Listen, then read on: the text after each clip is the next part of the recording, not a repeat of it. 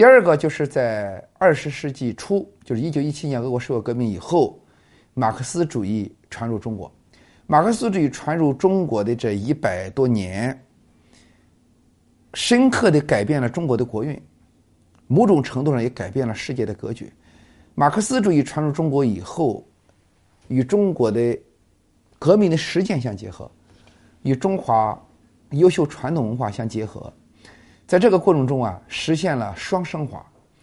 一方面，马克思主义传中国以后，激活了中国文化内部生机勃勃的文化基因。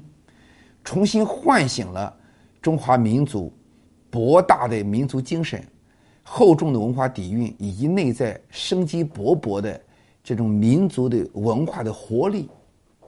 从而在唤醒了中国人之后，使得中华民族在近代以来实现了国运的转折。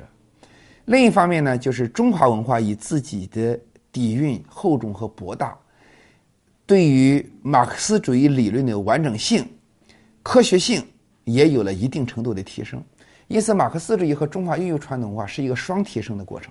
是双方在融汇、碰撞、生成的过程中都体现了提升。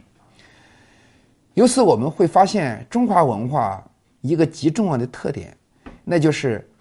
呃，我们在历史长河里边，不断的与世界上不同的文明去碰撞、去交流、去融汇。我们中华文化自身才能更好的实现的自己的发展。因此呢，我想说，我们学习中华文化的人，或者我们作为一个中国人，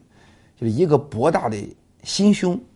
一个世界的格局和眼光，一个融汇天下不同文化为己所用的这种能力，对我们这个民族的可持续发展特别重要。